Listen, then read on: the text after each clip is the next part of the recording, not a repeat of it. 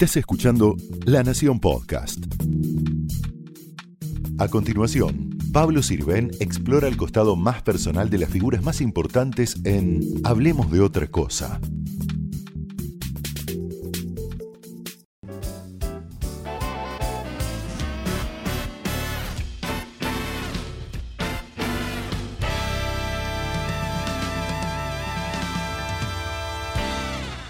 Gracias Cecilia Costantini por venir a Hablemos de otra cosa. Y la primera pregunta que te quería hacer es, ¿qué lugar tiene que ocupar un líder en una mesa? ¿La cabecera o al medio? ¿U otro lugar? ¿Y de qué depende eso? Bueno, muchas gracias por la invitación. Ahora, Pablo, yo creo que cada persona tiene que ver cómo se siente mejor. Yo creo que cada líder ve de qué forma es mejor aceptado y mejor interactúa.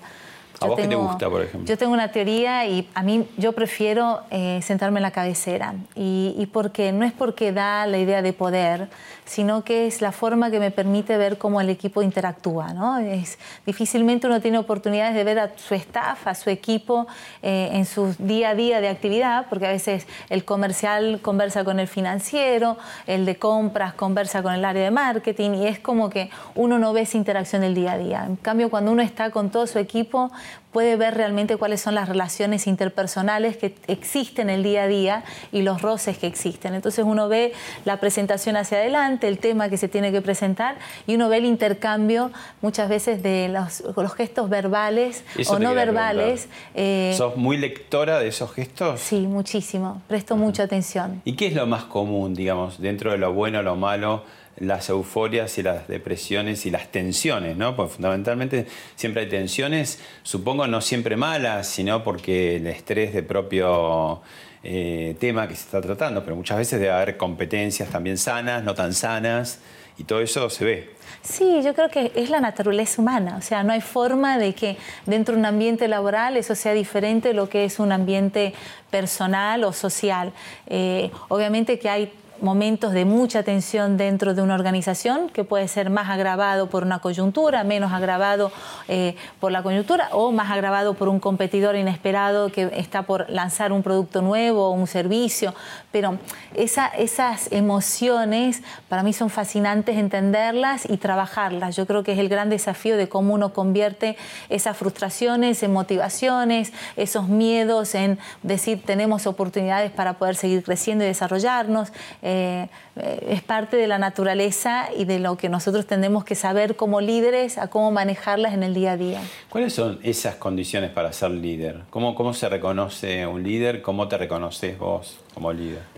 Bueno, yo mi visión de liderazgo, o sea, eh, si una persona no tiene una visión, eh, difícilmente eh, puede plantarse como un líder, ¿no? Tiene que tener una visión.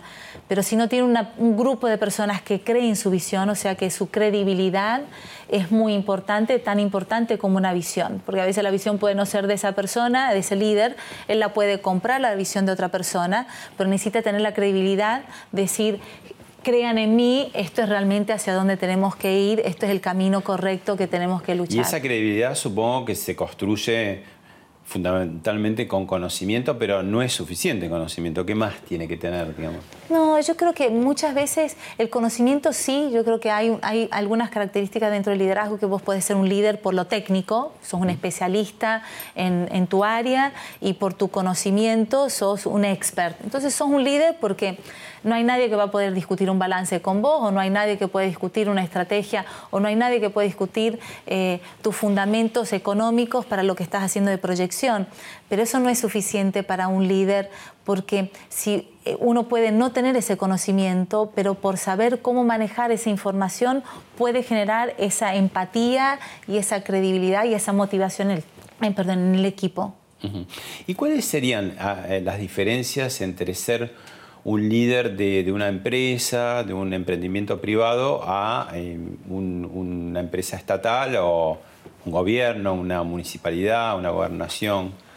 ¿Qué cambia? Hay muchas diferencias. Eh, yo diría que la principal, la principal en, la, en lo que es la gestión pública es eh, el, el, tema de confianza. ¿no?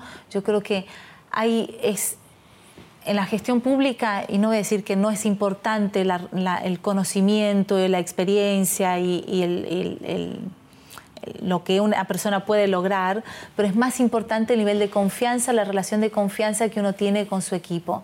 Mientras que en el sector privado uno tiene que buscar realmente la eficiencia y el profesionalismo y la capacidad de la persona como profesional. Entonces hay una gran diferencia entre confianza y capacidad, que lo ideal sería que nosotros en el sector público pudiéramos tener la combinación de las dos cosas, eh, la capacidad y la confianza combinadas.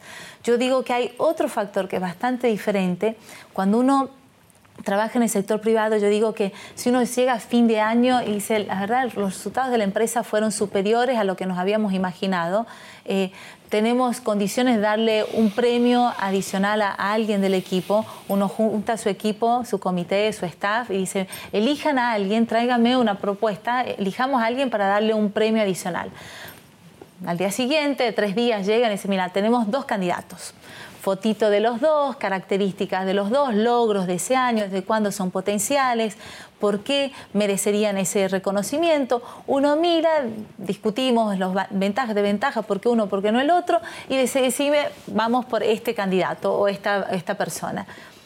En el sector público uno hace el mismo ejercicio, pone la fotito de los dos, las características, los logros, de cuándo es un potencial, tapa la foto y dice quién debería ganar y uno dice, bueno, esta persona. Cuando saca la foto, no necesariamente es la persona que uno diría tiene la capacidad o la condición o ha, logrado... ¿Qué privilegias ahí? Ahí dentro de la política yo creo que hay mucho lo que pesa la exposición, o sea, la capacidad de ser reconocido, ser visto. De comunicar, eh, es muy importante. Y de comunicar, o sea, obviamente entra las características de un, de un, buen comunicador y un buen líder, que es el carisma, lo cuánto tiene que tener carisma con sus palabras, lo cuánto genera credibilidad, lo cuánto en inglés se dice approachability, cuánto yo consigo lograr esa cercanía con el interlocutor. Eh, así que hay otras características que en las políticas tienen un peso mayor de lo que vemos en el sector privado. El gobierno que asumió el 10 de diciembre de 2015, presidido por Mauricio Macri, eh, en, algún, en, algunos eh, sectores tiene el rótulo de el gobierno de los CEO, porque tiene lo inédito de que mucha gente proveniente de la actividad privada, de compañías, incluso a cargos muy relevantes, están en puestos clave del gobierno. ¿no? ¿Qué, es lo mejor y lo peor que, ves en, ese, en esa transición? ¿no? Porque estábamos hablando de dos tipos de liderazgo y bueno, ¿cómo fue esa transición? Digamos, ¿cómo, cómo está eh, resultando? ¿no? Más allá de, después de las crisis, digo, ¿cómo, cómo se tramita ese, ese cambio tan fuerte? Yo no sé hoy en cuánto están los números de cuántos siguen de los que vinieron del sector privado y cuántos ya se fueron. Eh, hay una diferencia muy grande y hacer política es diferente de hacer política. Hacer política en un gobierno, en una gestión pública, es diferente de hacer la política dentro de una empresa. Yo en General Motors eh, vivíamos haciendo política, es más, hay una característica que evaluábamos en General Motors, era tu nivel de política o sabí, cuánto realmente podías desarrollar. Porque es una empresa global, porque tenés que pelear por las inversiones a dónde van a ir, si se van a China, si se van a Brasil. que entender con la política tradicional también, ¿no? Digo, una industria automotriz. Eh. Entonces, vos tenés, pero dentro de la propia empresa tenés una pelea política de poderes y de poder aprobar o desaprobar o conseguir lograr las inversiones que vos necesitas para tu operación. O sea, hay, hay una característica política, pero es diferente del manejo de, las relaciones políticas dentro de lo que es eh, la, política pública. Eh, yo creo que uno de los grandes desafíos que el sector privado tenía y tiene es entender que uno tiene una, preocupación por lo social. Cuando uno ve un, modelo, una estrategia o un plan de negocios en una empresa, uno tiene un listado de cosas que uno lo puede convertir y decir, busco las eficiencias, busco la productividad, busco la rentabilidad, busco la participación de mercado. Uno lo puede trasladar a una empresa del Estado o al Estado pero hay ciertas características que uno no las tiene necesariamente en la empresa y va a depender mucho de la característica de la empresa, cómo lo, es lo social. ¿Cuál es el rol social que cada empresa o cada persona tiene que cumplir desde la posición pública que tiene que ejercer? Vemos unos hitos de tu trayectoria y seguimos hablando.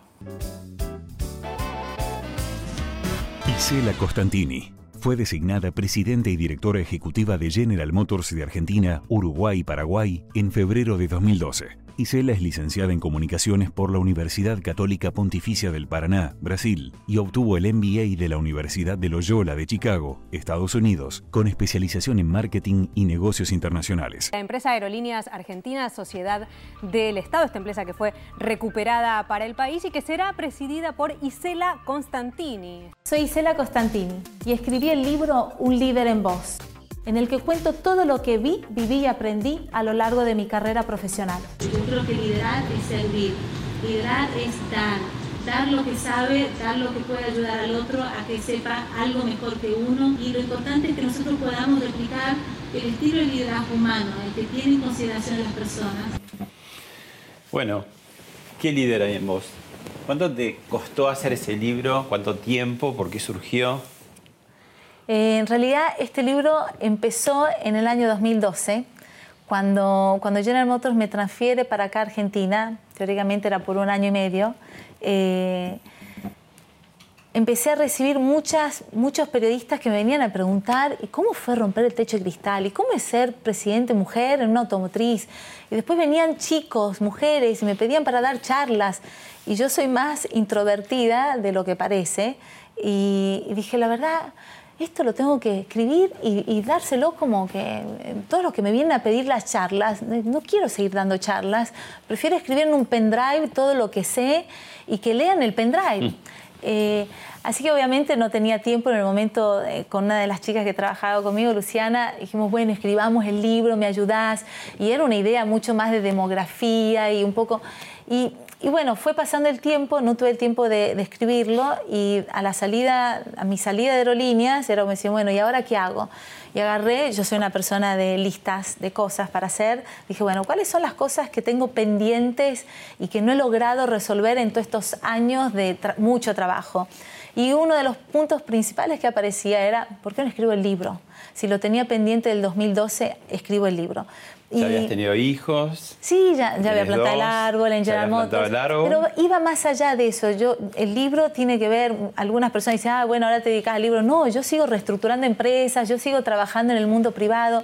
Pero para mí, eh, yo creo que nosotros tenemos una responsabilidad social bastante importante, así como yo creo que los que tenemos la posibilidad de, salir del sector privado y ir al, sector público es muy importante, porque a los argentinos nos encanta criticar y criticar de la vereda de enfrente, y es importante estar en la, vereda y decir, uy, no era tan fácil como uno cree que, debería ser, y la misma forma el que está en el sector público pasar al privado para decir, uy, hay una serie de dificultades que eh, tampoco la tienen fácil.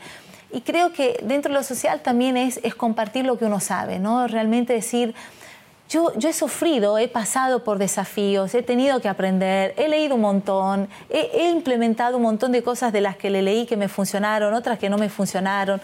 Mucho de lo que yo leí eran todas las teorías de management americanas con estadísticas que decían, entrevistamos a 5.323 ejecutivos, implementamos y esto funcionó. O de las 2.200 empresas. Yo decía, pero ¿de dónde son esas empresas? ¿En qué idiosincrasia, en qué cultura trabajan esas empresas para que esta estadística sea real. Entonces era como compartir, el libro era compartir lo que a mí me funcionó. ¿Sos siempre tan intensa en todo? Sí.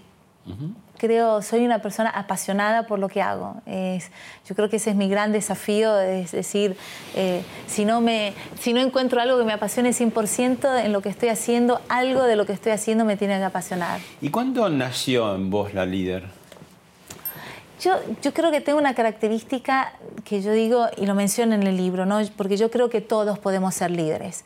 Y, y yo reconozco que mejor líder es aquel que quiere trabajar para ser un mejor líder es, como los, los, chicos que tienen talentos de deportistas cuando son chicos, pero terminan siendo vagos, indisciplinados, no le encuentran pasión a ese deporte. Entonces, por más que tenga el talento para ser un gran jugador de fútbol, eh, a veces uno le dice tiene que tener el hambre, si no tiene hambre, no va a ser el gran jugador de fútbol para, para, jugar en las grandes ligas. Entonces, el líder, para mí el liderazgo pasa lo mismo. O sea, si uno tiene esas ganas de aprender, realmente lo puede desarrollar.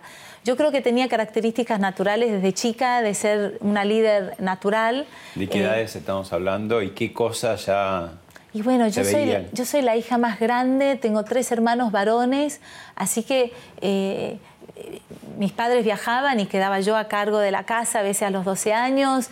Eh, me acuerdo, mi mamá una vez nos mandó en un colectivo de Curitiba a Buenos Aires con mis hermanos y llegamos acá a Buenos Aires, no había nadie esperándonos, yo tenía 12 años y mi hermano más chico tenía 9, 8 y, y llegamos, no había nadie esperándonos, yo no tenía idea de cómo...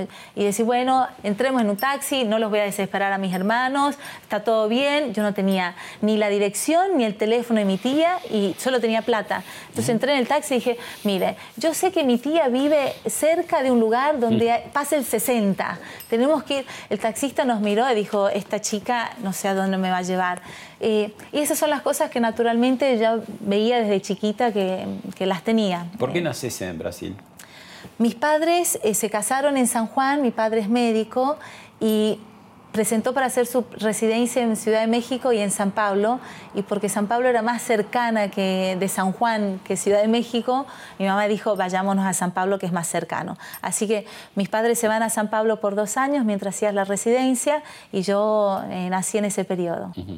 Y vos también, eh, digamos, eh, ejerciste o cultivaste la competencia en el deporte, pero no fue, hiciste varios pasos, ¿no? Por, por digo, hasta llegar, por ejemplo, a correr o atleta o trataste de ser bailarina. Hubo... No, es que en mi casa, mis padres, que la verdad les debo a ellos el 99% de lo que yo soy, porque desde chiquito decían, bueno, acá es obligatorio, eh, parte de la educación, tres cosas. Uno, colegio. Todos van al colegio, no nos importa, es, es importante el colegio, las obligaciones, estudiar, etc. Segundo, el inglés.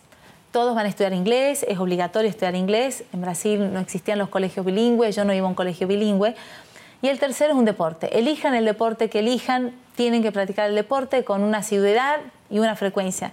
Y para mis hermanos era mucho más fácil el fútbol. Y a mí me gustaba el fútbol, pero las mujeres no jugaban al fútbol a mi edad. Entonces yo jugaba los fines de semana con mis hermanos, pero durante la semana, entonces fui a lo, a lo más natural, tenis. Fui al tenis y me dijeron, no, usted uy, nació para ser bailarina porque rodaba y nunca le pegaba la pelotita. Me mandaron a baile. En baile era un desastre porque mi cuerpo no era de bailarina. Fui a natación, natación me empezó a ir muy bien. Mi mamá dijo, no, eh, mi, mi prueba, mi- mis competencias de natación empezaron a ser mariposa, ¿no? Las espaldas van a crecer mucho, una mujer con espaldas grandes. Salí de natación. Y hasta que, bueno, entré en gimnasia deportiva y la gimnasia era muy mala, pero muy, muy mala. Y hubo una- una- un tema interno del colegio que, bueno, me obligaron a, a ir a atletismo y me, me encontré en el atletismo. La y vos verdad. no querías, y alguien vio en vos, eso también es interesante, ¿no? Sí, eso lo rescato mucho en el libro, Sí. ¿no? La importancia de escuchar de los demás lo que uno es bueno y lo que uno no es bueno. La importancia de poder mirar en el espejo, eh, no Un solo con la mirada. de- tuyo te, te alentó, ¿no? Sí, ¿qué pasaba? Yo, yo hacía deporte por el colegio, hacía la gimnasia por el, depor- por el colegio, competía por el colegio y la nota de gimnasia, de educación física, nos daba el entrenador. Y siempre nos daba 10, no importaba cuán malas éramos el, del equipo. Y hubo una libreta que me entregan y me habían puesto un 5. El promedio mínimo era 6. Y yo tenía 10 en toda mi educación física. Entonces miro la libreta y digo, uy, pero un 5. Le digo, sé que soy mala, pero por lo menos un 6. Entonces eh, le empiezo a preguntar a mis compañeras. Mis compañeras todas se habían sacado 10, las que no eran tan buenas como yo. Dije, bueno, acá hay algo raro. Voy a hablar con el entrenador. Yo tenía 12 años. Y le digo, profesor Edson, mire, yo entiendo. Me dice, mira, Isela, yo te había puesto un 10. Pero el director de deportes del colegio dijo que si vos te mudás a atletismo y cambias de deporte, él te vuelve a poner el 10. Si seguís en gimnasia, vas a quedar con el 5. Bueno, dije, bueno, tengo que ir a hablar con el director de deportes. Bueno, voy a hablar con el director de deportes. Me dice, no hay caso. Si querés un 10, vol- movete a atletismo. Bueno, llego a casa llorando. Le digo, mamá, mira lo que me pasó. Mi mamá, no te preocupes, yo voy a hablar con el director de deportes. Vuelve mi mamá de hablar con él me dice, ¿por qué no haces atletismo? Y la verdad que fue un gran cambio y fue una de las cosas más importantes que ocurrió en mi vida, porque encontré una pasión y a la vez aprendí que mucha gente, principalmente los mayores, tiene una lectura sobre nuestros talentos y nuestras capacidades que nosotros no las vemos. Familia, que vemos. Ah. esta es mi abuela, mi abuela materna, que está con una ya enfermedad senil, ya está, ya está con la memoria que se le va y viene, y mis dos tesoros que son mis hijos, mi hija Lorena y... Uy, esta es mi, mi gran pareja, pareja que me acompaña, la verdad, Fernando es, es, más presente de lo que uno se podría imaginar como pareja. ¿El qué hace? Eh, está en el área de seguros, así que tiene un broker. ¿Y cómo, cómo son los varones cuyas mujeres son tan líderes? ¿Cómo se lo bancan? Es muy difícil. Yo creo que una de las grandes dificultades es que casi no se habla del liderazgo de las mujeres o de las mujeres que tienen eh, una visibilidad eh, por encima de lo que es el promedio, es difícil manejar eh, esa visibilidad y esa exposición. Eh, no es fácil. Yo creo que es, donde aumenta el valor de una pareja que decide acompañar a una mujer eh, en esas condiciones. ¿Y qué tipo de acuerdos llegaron para que eso funcione? es diferente porque cuando uno es más grande ya es como que uno ya viene curtido de varias, varias experiencias y y uno va viendo cuál es el espacio. Yo digo que es muy importante hablar de la realización personal, ¿no? Eh, una pareja no puede sentirse realizada eh, o no puede tener éxito o no es sustentable si no se hablan de lo que son las realizaciones personales de cada uno. ¿no? Y obviamente que dentro de esa realización de la pareja está en lo que uno tiene que ceder de espacio de unos a otros. ¿no? O sea, eh, viajar en aerolíneas en la época que estábamos de parejas y entrar en un avión y que no podía estar en el avión eh, sentada todo el tiempo porque había que estar hablando, era un tema que, era para negociar. Entonces hay, hay cuestiones que hay que negociar. Dos fotos más. Bueno, este es mi hijo Luca, la verdad que esto fue en su colación. Eh, eh, no saco tantas fotos como las que debería, pero, pero bueno, son, la verdad que tengo dos hijos excepcionales. Y este es mi papá. Eh, la verdad, tengo una personalidad muy parecida con él, creo que he aprendido un montón de cómo él lleva sus relaciones personales, eh, su vocación y su, sed de aprender y de dedicarse. Eh, no aprendí con él la palabra disfrutar, eh, porque era todo trabajo. así que. Pero él disfrutaba el trabajo. Y él disfrutaba el trabajo, pero el disfrute. ¿Y vos disfrutás el trabajo? Yo amo el trabajo, pero creo que es importante encontrar también el balance del disfrute fuera del trabajo, ¿no? de las relaciones personales, de, las relaciones con uno mismo, es decir, cómo uno se conecta con uno mismo más allá de lo que es el trabajo.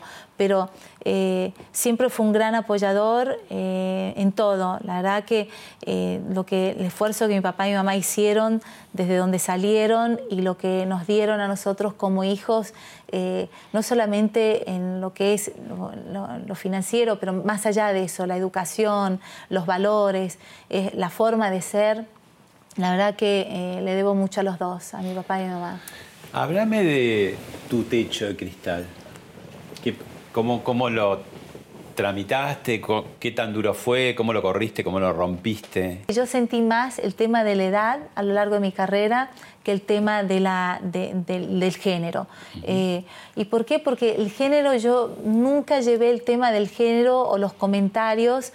Siempre que venía un tema lo traía de vuelta a la mesa en términos de qué necesita la empresa en qué tenemos que trabajar, cuál es la decisión que tenemos que tomar. Entonces siempre corrí cualquier comentario de género hacia lo que realmente nos unía y nos ponía en, igualdad de condiciones, que es entre vos y yo tenemos un interés común de que este resultado de este proyecto funcione o que la empresa salga adelante o que ganemos más plata, más allá de cuál es tu género y cuál es mi género. Pero sí sentí el tema de la edad. La edad realmente eh, fue, fue una presión muy grande, por eso decidí ir a hacer el máster, el MBA, eh, con, había trabajado cuatro o cinco años durante... ¿La edad cómo? ¿Por poco? y le da por poco. Y le después, da por poco. También, después más adelante también se da por mucho, ¿no? no ahí, como... ahí yo, no, he llegado todavía a ese momento, vamos a ver pero qué digo, pasa. pasa en el mundo del trabajo también, y ¿no? pasa, y yo creo que hoy estamos viviendo algo que eh, pocas instituciones, asociaciones empiezan a trabajar, que es la, cuestión, la cuestión de las edades más eh, mayores que hoy la, expectativa de vida se ha extendido, un montón.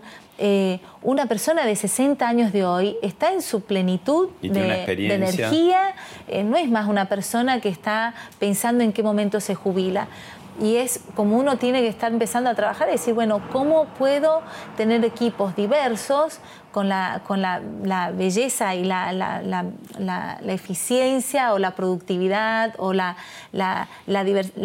ventajas que trae esa diversidad de conocimientos, más las energías y la creatividad de los, a veces de los más jóvenes, que uno puede decir, ¿cómo combino eso para tener una empresa de mayor éxito? Y eso lo, he visto a lo largo de mi carrera. Eh, la mujer difícilmente va a pedir una promoción, un aumento de sueldo y el hombre no está preparado para que la mujer lo pida. Entonces eh, es una combinación bastante compleja cuando el hombre recibe que una mujer le pide un aumento, eh, dice, mira lo que me vino a pedir esta.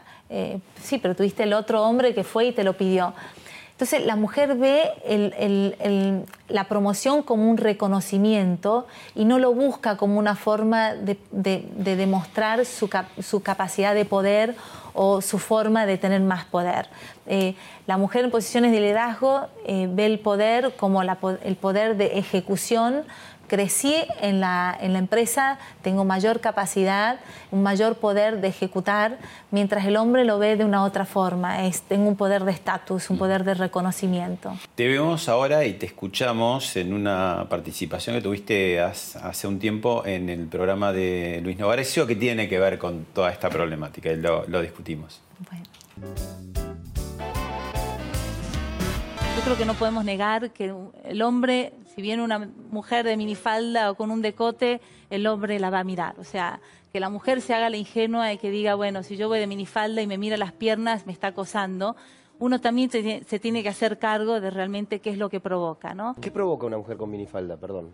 ¿Qué provoca? Y yo creo que provoca la mirada, o sea, provoca la curiosidad, provoca una admiración. Ustedes hombres son los que deben decir que provoca una minifalda y pero si esa mirada a que, hagan algo, que provoque lo que provoque, no importa, pero que se callen la boca. Sí, pero de vuelta, yo, yo veo el ejemplo en un ambiente de trabajo donde vos vas a hacer una presentación y tenés que tenés un directorio, eh, uno tiene que ver cómo se va a vestir, hay un ¿no? Código de, vuelta. Sí fue bastante polémico mis comentarios. Eh, bueno, acá está el otro ala. Recién hablábamos de las mujeres como jefas y, bueno, el otro tema que vos decís, eh, ¿qué pasa con, eh, qué sé yo, el tema de cómo se, se tramita el tema de las atracciones o no, o otro tipo de cosas? Sí, yo creo que al final también tenemos que entender que somos seres humanos y hay una forma, sea, llamémosle química, de atracción entre los mismos géneros, para los que van al mismo género, o géneros diferentes para los que van a géneros diferentes.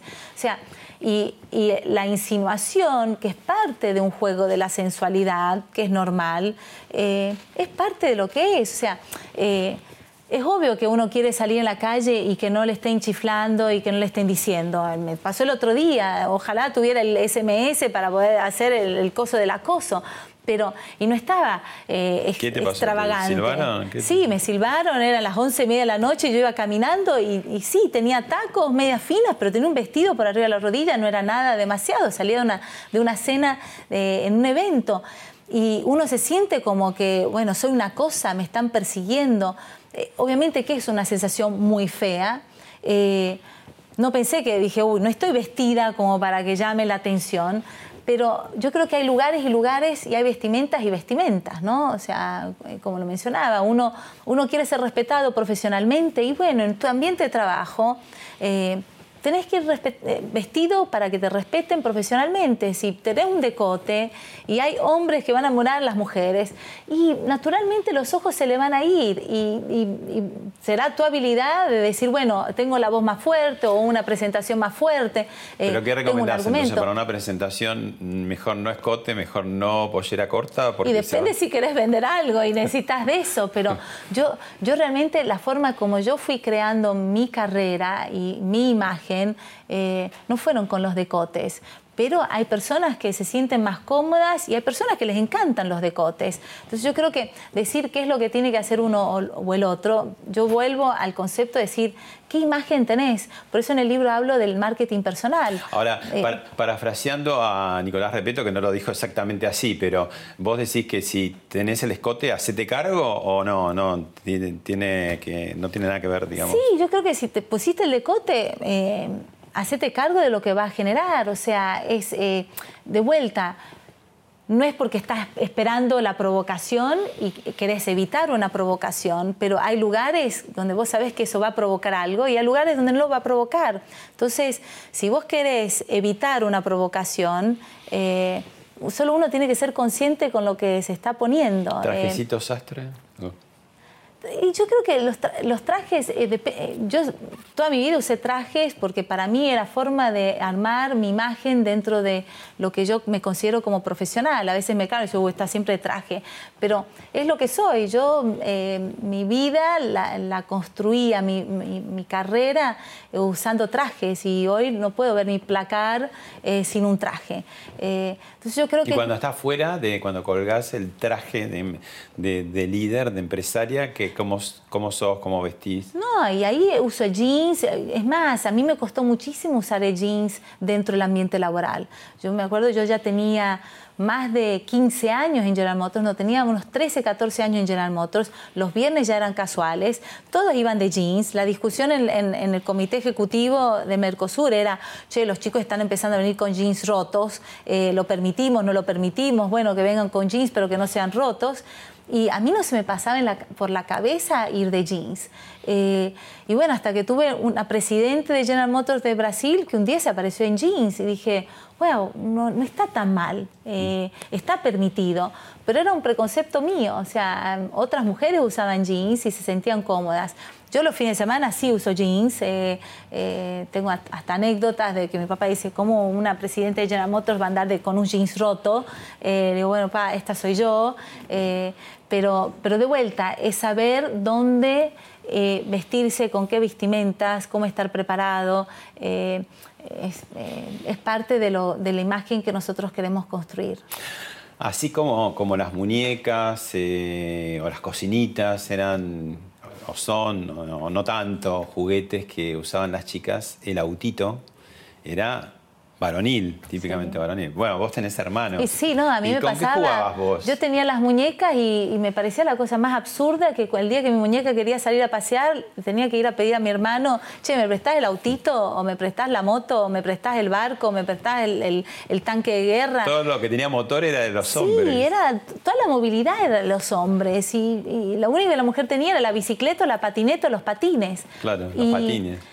Y yo creo que eso es uno de los grandes cambios, ¿no? Hoy uno, uno ve una Barbie y la Barbie tiene el avión, el helicóptero, el barco, el yacht y se va sola. O sea, mm. no necesita pedirle al muñeco que la ayude y que la venga a buscar para irse a pasear. Claro. Yo creo que esa es una de las grandes diferencias. ¿Y cómo es meterse, digamos, en una industria que es tan varonil, ¿no? Pues la industria automotriz este, tiene, tiene eso, o tenía. No sé si va cambiando, si vos hiciste mucho por cambiar eso, Eh, evidentemente. Si les costó, digamos, vos pasaste por como 13 puestos, ¿no? Hasta sí, yo de los 17 años pasé por 13 posiciones totalmente diferentes, manufactura, en todas las áreas. Así que nadie Eh, te podía pasar ni de decir esto es así, porque vos ya en esa área de alguna manera habías estado. Te faltaba armar el auto. No, yo había trabajado en producción, así que ya también me había tocado armar el auto. Eh, para mí fue fascinante. Yo creo que tengo el gen de mi abuelo, que era fierrero. Eh, me encantan, eh, me encanta la velocidad, me encantan los motores, me encanta el, ruido del motor. Eh, y, y lo que sí fui aprendiendo con diferentes profesionales muy buenos a lo largo en General Motors era cómo miraba el auto desde de adentro, desde el que lo produce y no desde el que lo consume, ¿no? desde el que lo disfruta o del que lo maneja. Así como hablas de las diferencias para del líder masculino, el femenino, ¿hay, ¿hay diferencias de cómo maneja la mujer o el hombre? Sí, muchísimo. ¿Cuáles? Y bueno, hay una característica que es biológica. La percepción de distancia que la mujer tiene es diferente a la percepción de distancia que el hombre tiene. Entonces es muy interesante porque la mujer frena eh, empieza a frenar en el semáforo y uno se da cuenta cuando uno va frenando, si empieza a frenar a mitad de cuadra, es porque probablemente es una mujer y si frena encima del semáforo, muy probablemente es un hombre. La, capacidad de entender cuánto tiempo yo tengo para frenar es diferente entre los hombres y las mujeres.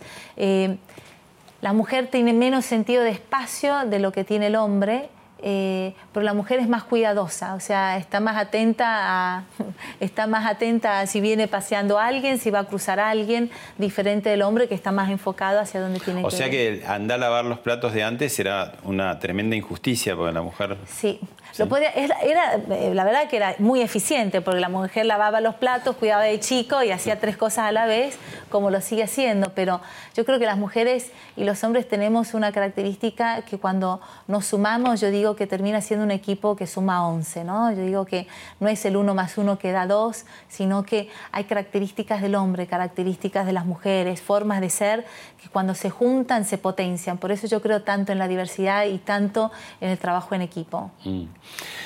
Tal vez se me saltearon algunos capítulos, pero nunca me quedó del todo claro eh, por qué te apartaron de Aerolíneas Argentinas.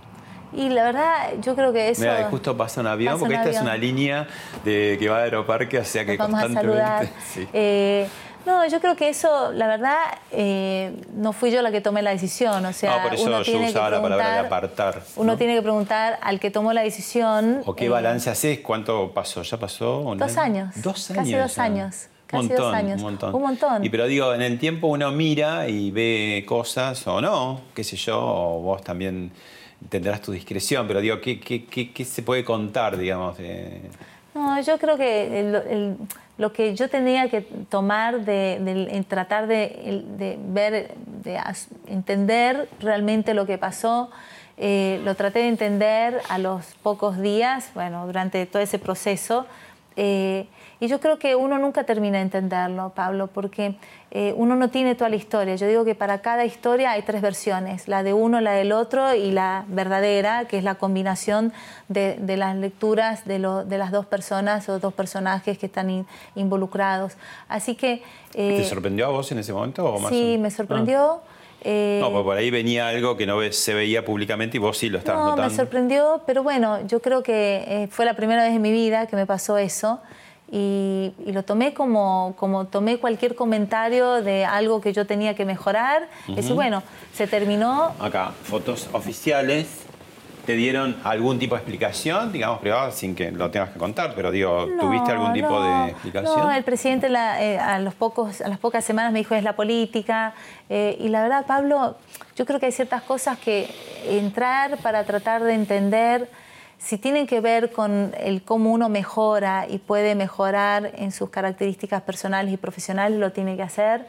Y hay ciertas cosas que uno dice, no vale la pena seguir entrando porque llegas a un punto que no, no, sabes si realmente la respuesta es la respuesta que te darían eh, con total eh, honestidad y confianza.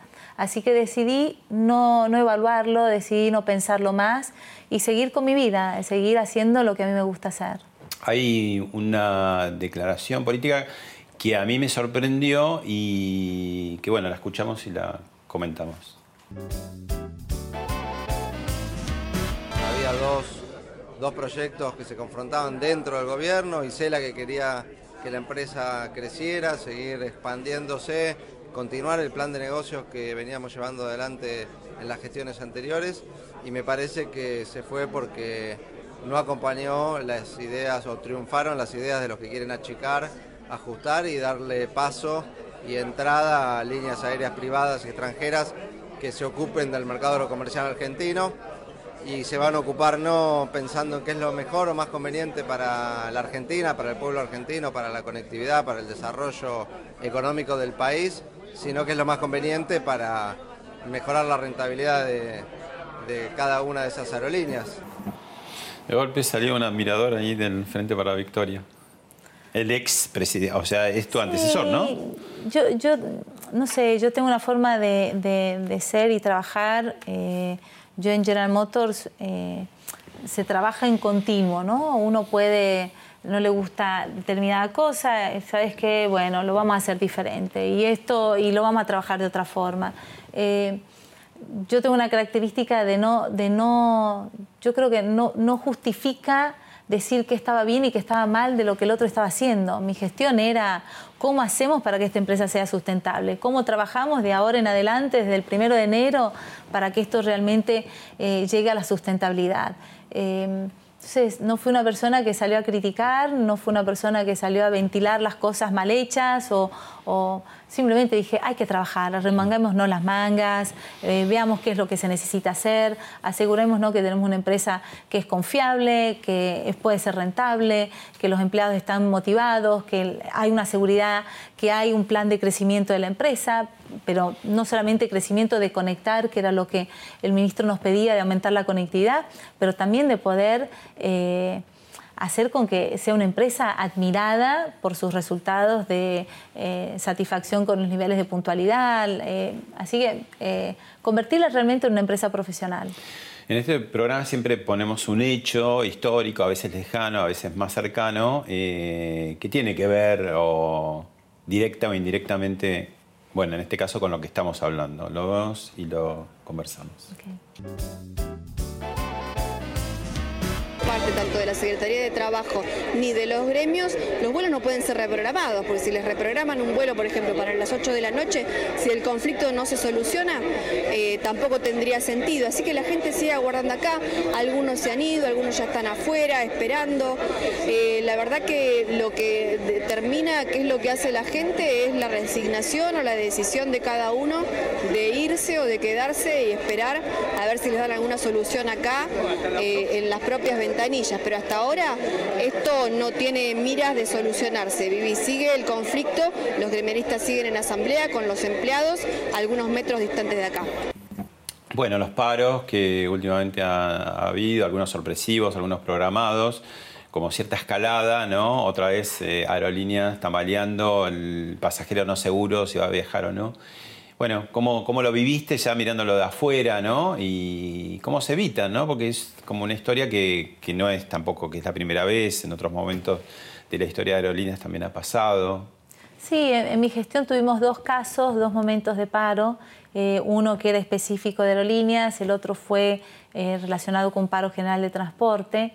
Eh, yo creo que uno dice, bueno, ¿cómo es, una característica de la empresa, una característica del país? Va más allá de la empresa. Es, el país tiene el rol del sindicalismo y uno creo que desde su gestión, desde su sector, tiene que entender qué rol ocupa cada gremio que hace parte y trabaja ¿Vos con tuviste buena, buen diálogo con digamos, los eh, sindicalistas? Sí, bueno, esta, esta foto fue después de una álgida, muy álgida discusión en la época con, con APLA, pero de vuelta, yo creo que eh, mi, mi, objetivo siempre fue, así como el tema género lo sacaba de, de escena, algo que aprendí bastante y en el grupo donde estoy trabajando ahora, donde hay socios muy diferentes, es tratar de encontrar los puntos en comunes. Y yo creo que eso nos falta, es decir, ¿qué tenemos en común? Eh, y cuando uno pone sobre la mesa que lo que yo tengo en común es realmente lo mismo que el gremio tiene en común o los seis gremios tienen en común, que es ver una empresa realmente sustentable, una empresa que pueda crecer, una empresa que pueda darle a los empleados eh, la estabilidad que no la tienen porque no son empleados del Estado, pero la estabilidad de decir, esta empresa realmente te, te doy el orgullo como realmente lo debes sentir, no simplemente porque tenéis una aerolínea, un cóndor tatuado en, en, tu brazo, pero te doy porque realmente ves que esta empresa, la gente en la calle, el que vuela, el que no vuela, dice, qué bueno ustedes, esta línea aérea increíble.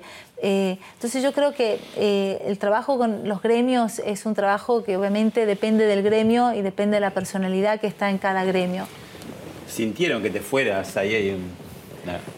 Sí, bueno, las manifestaciones de, los colaboradores de aerolíneas eh, fueron muy fuertes. La verdad que al comienzo costaba muchísimo subirse a un avión, era muy duro. y sigo recibiendo manifestaciones. La verdad que yo, yo creo que esto es eh, haberles dado un sentido de pertenencia. ¿no? En el libro lo menciono, en mi primera reunión eh, con los líderes de aerolíneas, eh, una persona me pregunta sobre los cielos abiertos, yo le digo, mira, yo no, no, tengo potestad y no voy a tener ninguna injerencia con relación a los cielos abiertos. ¿Pero qué piensa de la política de low cost? No, son dos cosas diferentes. Una cosa es el low cost, otra cosa es la política de cielos abiertos. ¿no? Y le, decía a ellos que eh, es muy bueno poder ser, eh, que mi rol, más allá de lo que iba a ser la política de cielos abiertos del gobierno, mi rol era asegurarnos de que nosotros estábamos listos para competir. Porque creo en la competencia. Creo que si pongo al cliente en primer lugar, tengo que estar seguro que el cliente tiene la opción de elegir, pero yo quiero ser su primera opción. Entonces, mi rol, y eso lo explicaba a los líderes de aerolíneas, es asegurar de que nosotros estamos preparados para competir y que nosotros seamos la primera opción de ese cliente. Entonces le, di el ejemplo de decir, mira, es muy bueno ser campeón de la B durante muchos años, pero estaría muy bueno un día poder jugar, jugar contra el equipo de Messi y mejor el día que le encontremos que le podemos ganar al equipo de Messi y mejor todavía el día que le ganemos el campeonato al equipo de Messi y lo podemos hacer. Bueno, todos me miraron diciendo, está, eh, está loca, ¿en qué momento vamos a poder vivir sin subsidios?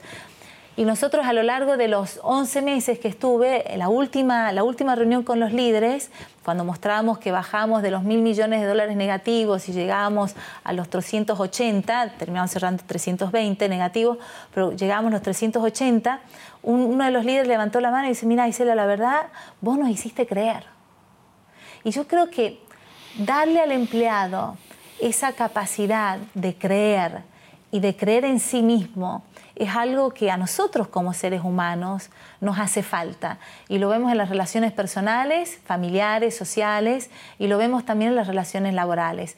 Eh, el sentido del pertenencia porque yo realmente aporto, significo algo, soy valorado eh, y es buenísimo si la empresa donde yo estoy realmente se puede dar vuelta. Puedo decir, yo ayudé a esta empresa a dar la vuelta.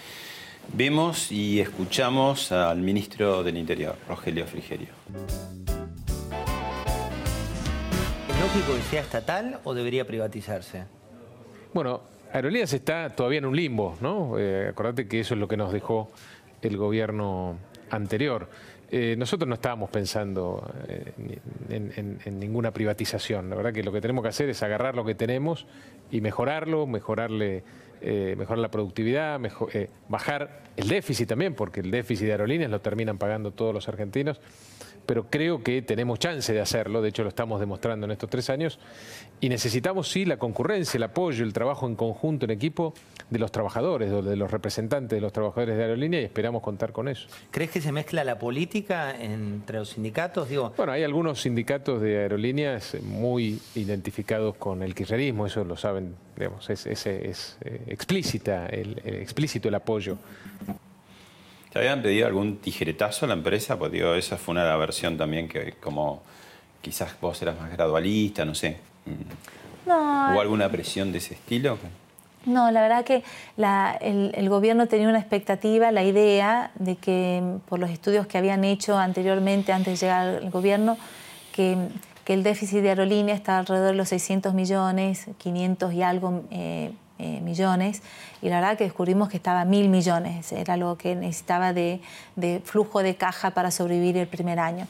Y eso fue una sorpresa bastante grande, así que había una preocupación de cómo hacer para reducir eso a los niveles que ellos se habían imaginado que había que llegar, que era alrededor de los 400 y algo. Eh, después terminamos llegando a 300 y algo, pero... Eh, la preocupación mayor era corten los gastos, eh, asegúrense de que podemos eh, achicar la, necesidad de subsidios que aerolíneas eh, están Y ahora desde afuera, con toda la información que te falta, que vos sabés que es mucha cuando sos empresaria, ¿no? pero sos ciudadana o sos este, habitué de, tomar por ahí un vuelo de aerolíneas, ¿sos optimista, no tanto? Con digo, este contexto, lo que estamos viendo, ¿no? Y no lo sé, Pablo. Yo creo que eh, uno ve por la televisión o conversa con gente, pero eh, yo no sé cuál es el plan y la verdad no tengo cómo opinar, porque puede ser que esto sea parte de un proceso y, es, era, un, punto crucial para que esto pueda seguir avanzando de la forma como quieran. la verdad eh, no te sabría decir. Obviamente yo tengo la esperanza, creo que la línea de, aerolíneas es una empresa que puede ser viable. Eh, realmente creo que es una empresa que tiene las características para que deje de necesitar, subsidios del, gobierno eh, y quién sabe un día ganar plata. Pero, pero bueno, necesita, yo digo que es la, la, necesidad de tener un plan de mediano y largo plazo que se pueda trabajar a lo largo de muchos años. ¿Qué estás haciendo ahora?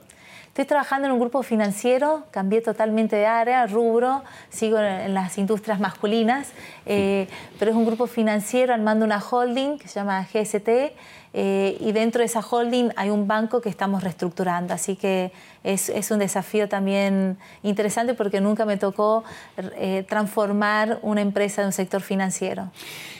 vos decís que tuviste en el padre Quiles como un orientador, ¿no? En El Salvador, y que hay que retirarse un poco para mirar, ¿no? Para mirarse, ¿no? A uno mismo. Bueno, El Salvador, el padre Quiles, los jesuitas, ¿cómo ves al Papa, digamos, ya como ciudadana argentina? que Sí, yo creo que de vuelta, una cosa son los jesuitas, otra cosa es Padre Quiles y otra cosa es eh, Jorge Bergoglio. Acá en Argentina y otra cosa es eh, en el Vaticano. Sí, y de vuelta, yo creo que, acá el argentino eh, termina siendo economista y politólogo. A pesar de no haber estudiado ciencias económicas y que uno no haya estudiado ciencias políticas, hay esa necesidad y esa cercanía y esas ganas de hablar y de comentar y opinar. Eh, yo creo que es un papa que terminó entrando mucho en la cuestión, la cuestión política, eh, quizás porque vio una necesidad, porque lo vivió desde que, desde que era antes de ser cura pero eh, es una posición eh, bastante subjetiva para lo que es la iglesia, ¿no? O sea, eh, si nosotros nos vamos a los remontes de la, de la, historia, donde se tenía que dividir el Estado y de la iglesia, tratando de separar las dos cosas, ver a un papa que opina y está tan presente en la política y muy presente en la política argentina, a veces hace un poco de ruido. Pero es, es su forma de estar cercano al país. O sea, ahí entra la subjetividad de Jorge Bergoglio como persona, como ciudadano argentino, más allá de él como papa y el rol a nivel global como lo viene usando. ¿Sos búho o alondra? Como vos pones en el libro, ¿no? Como eligiendo dos pájaros, uno diurno, uno nocturno. Sí, tengo mis características. Yo digo que para para eh, absorber información lo hago a la mañana y para producir soy más de producir a la noche. Mm. ¿Quedaste enojada, no quiero usar la palabra resentida, con el gobierno, con algún funcionario? ¿O si te pasó? Yo creo que todas esas cosas que uno las carga las convierte en, enfermedades, así que yo digo que son las mochilas que uno tiene que agarrar y soltarlas. ¿Y las soltaste rápido? No, no, no lo solté tan rápido. Yo creo que los primeros seis meses eh, fueron bastante difíciles y bueno, llegó un momento y dije, basta, esta mochila no me pertenece, la tengo que soltar y la terminé soltando. Mm. Y la última, pensala, ¿volverías a trabajar para el Estado? Yo no considero que trabajé para el Estado, yo considero que fui a trabajar Aerolíneas Argentinas. Que es una empresa de una empresa del Estado. Es una empresa del Estado, pero en realidad cuando a mí me, preguntan si quiero trabajar, era venís a trabajar Aerolíneas, no era venir a trabajar al gobierno o al ANSES, o era ir a trabajar Aerolíneas. Eh, y Aerolíneas sí tenía una lógica porque era una empresa eh, que tenía que ver con las herramientas que yo traía, con lo que yo sabía que podía aportar y de aportar con lo que yo creo que nosotros como ciudadanos tenemos que hacer de vuelta. No estar en la velera de enfrente todo el tiempo criticando, pero decir, bueno, ¿de qué forma puedo ayudar si yo quiero realmente quedarme a vivir en este país y que mis hijos queden, eh, vivan acá por lo menos hasta que termine la secundaria? Así que eh, aerolíneas es una cosa, el Estado son, son dos cosas totalmente diferentes. ¿Pero eh, trabajarías en el Estado entonces? ¿Aerolíneas? No, en el sí, Estado. En el Estado. No, el Estado no. Ah. El Estado no. Yo creo que uno tiene que tener una forma de ser especial para poder trabajar en la política. ¿Qué es? No sé, es, eh, uno tiene que tener la piel gruesa, es eh, una forma de pensar, una forma de poder manejar las ansiedades, las angustias, las frustraciones. Es, ese juego político es, es un juego bastante desgastante, eh, que cuando uno lo, lo, lo, hace desde más chico se le hace más fácil poder llevarlo y no sufrirlo de, de más grande. Gracias, Isela. Un placer, muchas gracias.